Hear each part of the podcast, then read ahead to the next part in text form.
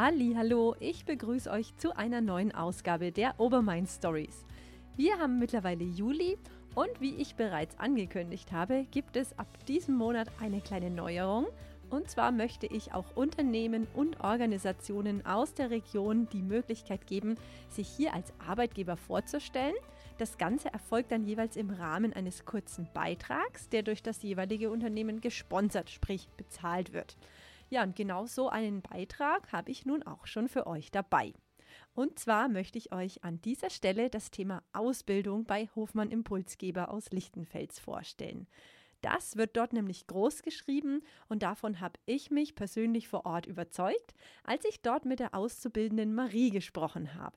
Sie hat mir erstmal berichtet, was ihr an der Ausbildung bei Hofmann Impulsgeber besonders Spaß macht. Also ich muss sagen, was mir sehr Spaß macht, ist in den Abteilungen. Einfach weil die Leute halt passen. Ich bin viel im Maschinenbau unterwegs und da ist halt jeder hilfsbereit. Also sobald du irgendwie ein Problem hast oder sagst, nein, ich komme nicht weiter, jeder ist dabei, sagt, ja Marie, hopp, ich zeige dir das mal und dann mag's weiter. Und die Lehrwerkstatt ist halt auch was, das zeichnet uns halt aus, das hat ja auch nicht jeder Betrieb. Dann auch die Azubis untereinander. Also ich habe hier echt Freunde gefunden, kann ich sagen, und das ist halt auch was Schönes.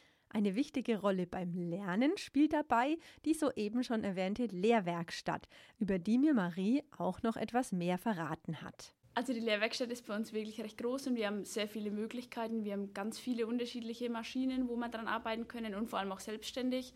Also es ist nicht so, dass uns da den ganzen Tag jemand über die Schulter auch schaut. Klar, die sind, wenn man Fragen hat, ist jederzeit jemand da aber man kann halt selbstständig nach Plan arbeiten und das ist, finde ich, auch das Schöne. So lernt man es ja auch am besten. Also es bringt einem ja nichts, wenn sich jemand hinstellt und sagt, ich mache für dich und dann ist fertig und passt, sondern gerade das selber machen und da haben wir bei uns echt, sind wir gut ausgestattet. Apropos selber machen, wie ich im Gespräch mit Marie auch gemerkt habe, ist gerade die Praxis und das Selbermachen oftmals das, was letztlich den Ansporn gibt, sich für eine Ausbildung zu entscheiden. Ich habe halt auch gemerkt, dass mir das Spaß macht. Einfach, dass ich sehe, was ich mache. Das ist halt gerade da schön bei den Werkstücken. Dann war halt ein fertiger Locher vor dir gestanden. Und halt so der Prozess, dass du wirklich gesagt hast, okay, das habe ich selber gemacht, das ist irgendwie schon, ist schon cool.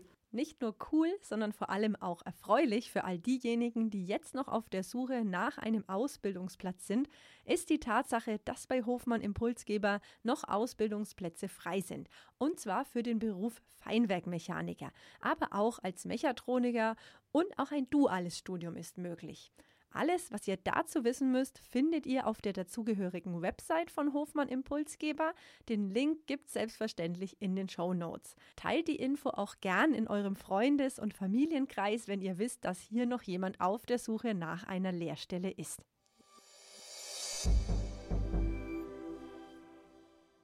Finde die Bianca, ich finde die Mannschaft sehr schön. Ich bin Timmer und die Rheinland-Traum-Mannschaft macht tierisch Spaß. Seit neuestem haben wir Kinder aus der Ukraine dabei. Ich heiße Atom, ich liebe Fußball. Was ihr gerade gehört habt, waren einige Stimmen der Heiners Traumelf.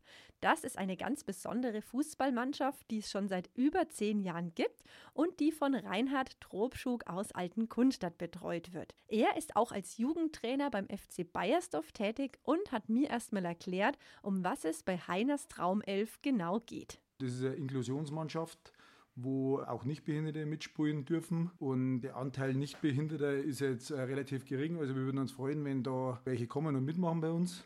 Und seit, äh, seit März haben wir quasi auch die ukrainischen Flüchtlinge, wo zuerst in Bayersdorf gelandet sind, äh, haben wir mit aufgenommen und jetzt haben wir quasi Inklusion und Integration in einem. Was mir im Gespräch mit Reinhard besonders gefallen hat, er hat mir berichtet, wie positiv sich der Fußball auf die Spieler auswirkt, wie folgendes Beispiel zeigt. Wir haben auch schon Spieler gehabt, wo es geheißen hat, ja, du musst bei Obacht gehen mit dem, äh, der ist ein bisschen äh, ein schwieriger Zeitgenosse, aber im Gegenteil, äh, Gegenteil war der Fall. Äh, der hat sich bei uns wunderbar äh, integriert und äh, eingefügt in unsere Gruppe und wir haben eigentlich keine Problemfälle dabei. Wir haben eigentlich lauter liebe Leute in unserer Mannschaft.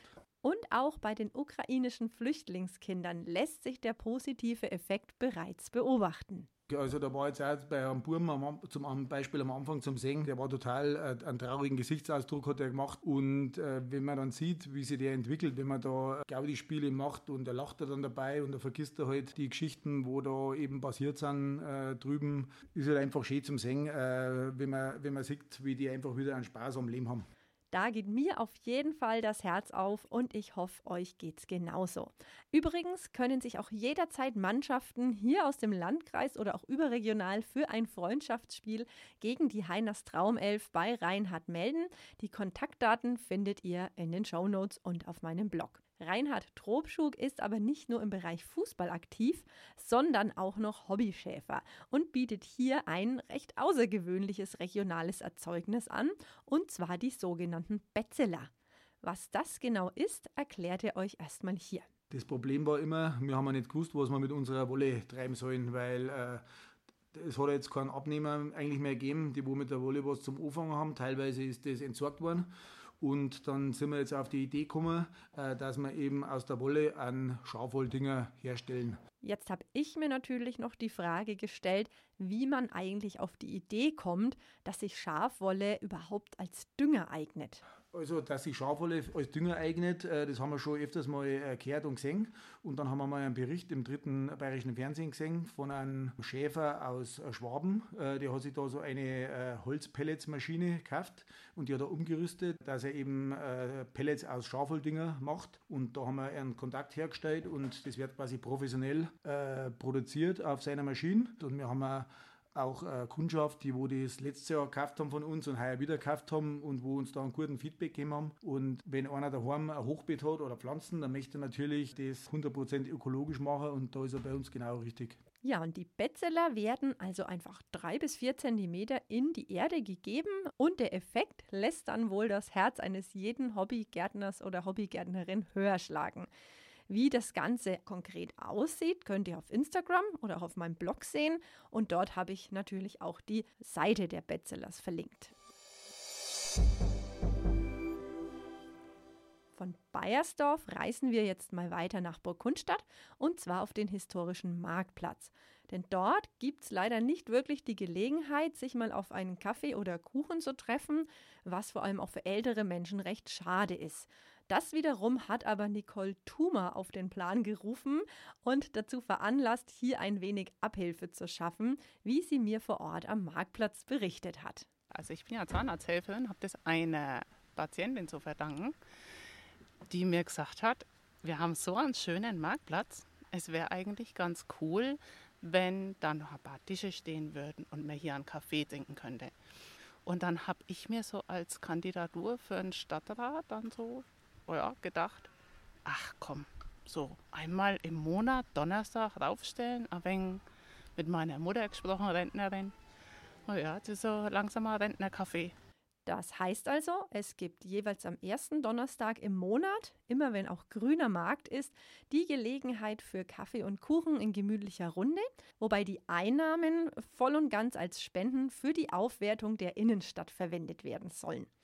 Allerdings hatte Nicole dabei auch einige Herausforderungen zu meistern, denn sobald ein Schild aufgestellt wird, wo draufsteht, wie viel der Kaffee oder Kuchen kostet, muss im Grunde ein Gewerbe betrieben werden. Und da gibt es dann aber einen kleinen Haken bezüglich der Spendenverwendung den Sinn, diese Einnahmen wieder zu verwenden für was Bestimmtes auf dem Marktplatz, ne? sei es was für die Kinder, ein Schaukeltier oder irgendwas, was jetzt mal in dieser Städteentwicklung da aufgefahren werden soll, das dann, das geht halt nicht mehr. Und genau deshalb betreibt sie das Ganze jetzt komplett auf Spendenbasis. Das heißt, jeder, der hier einen Kuchen oder Kaffee möchte, zahlt auf freiwilliger Basis den Betrag, den er eben dafür zahlen möchte der Kaffee, Kuchen und auch die Biertischgarnituren, die werden alle von der Nicole organisiert. Wer hier gerne mal einen Beitrag leisten möchte, zum Beispiel einen Kuchen backen oder eine Packung Kaffee spendieren, der ist natürlich ganz herzlich dazu aufgerufen, wie mir Nicole abschließend noch verraten hat. Also wenn sich da viele finden würden, dann habe ich natürlich auch vielleicht nicht bloß zwei Kuchen da, sondern mal drei oder vier Kuchen. Ne? Oder ähm, Susannes Mann, der Herr Bock von Wülfingen hat Zwiebelkuchen. Ne? Der steuert dann äh, September, Oktober immer einen Zwiebelkuchen. Super lecker, geht alles weg. Also es ist echt immer gut besucht.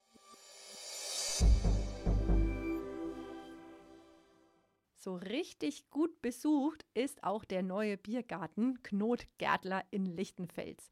Er hat am 13. Mai in der Robert-Koch-Straße eröffnet und ich habe das natürlich zum Anlass genommen, mit Ulrike und Katrin Knot zu sprechen, die das Ganze zusammen mit ihren Männern ins Leben gerufen haben. Wie aber kam es eigentlich dazu? Ja, ihr müsst wissen, dass die 2500 Quadratmeter große Anlage zunächst einer Erbengemeinschaft gehört hat, die aus Ullis Vater und seinen sieben Geschwistern bestand. Da jedoch keiner von ihnen aus Altersgründen die Anlage selbst nutzen wollte, wurde es erstmal zum Verkauf angeboten. Ja, und dann ging es folgendermaßen weiter, wie mir Uli verraten hat. Ich habe dann zu meinem Mann gesagt, das können wir eigentlich gar nicht machen, das sollte vielleicht in Familienbesitz bleiben. Und so ist halt die ganze Idee erstmal entstanden, dass wir das selbst erhalten. Und wir haben natürlich dann auch den äh, Zuschlag bekommen als Familie. Ja, und dann haben wir erstmal das Grundstück gekauft. Und dann war erstmal Herrichten angesagt und genau in dieser Zeit ist dann auch die Idee mit dem Biergarten und dem schwedischen Flair entstanden. Das wiederum hat mir Ullis Schwägerin Katrin berichtet. Wir haben dann letztes Jahr im Herbst angefangen, die Hütten zu restaurieren, zu streichen. Und da uns auch die Farbe Rot-Weiß ebenso gut gefallen hat, sind wir auf dieses Rot-Weiß gekommen. Und so kam auch die Verbindung zu Schweden zustande. Und auch weil mein Mann Bernd ganz gern in Schweden ist. Also wir sind fast jedes Jahr in Schweden in Urlaub zum Angeln und am See. Und da haben wir einfach gedacht, können wir ja das Schwedische mit dem Fränkischen gut verbinden. Ja, und dann hatten wir das alles so schön gemacht und ein Jahr davor haben wir uns schon darüber unterhalten, was machen wir denn? Machen wir, wer sind was, einen Biergarten zu machen? Und dann ist es auch am Biertisch irgendwie entstanden und wir haben den Biergarten so im Kopf gegründet. Und das, was jetzt hier steht, das ist einfach alles so, was bei uns so im Kopf gereift ist und wie es, wie es gewachsen ist. Und wir wollten halt einfach was Lockeres, Gemütliches haben, wo man sich wohlfühlen kann, wo man schöne Gespräche haben kann aber auch was, was man jetzt nicht unbedingt jeden Tag hat, weil wir, Uli und ich, wir arbeiten Vollzeit. Wir, deswegen haben wir auch nur alle 14 Tage geöffnet und das auch nur am Wochenende. Jetzt sind ungefähr zwei Monate vergangen, seit der Biergarten geöffnet hat. Und da wollte ich natürlich noch wissen, wie das Knotgärtler bislang eigentlich so angenommen wurde.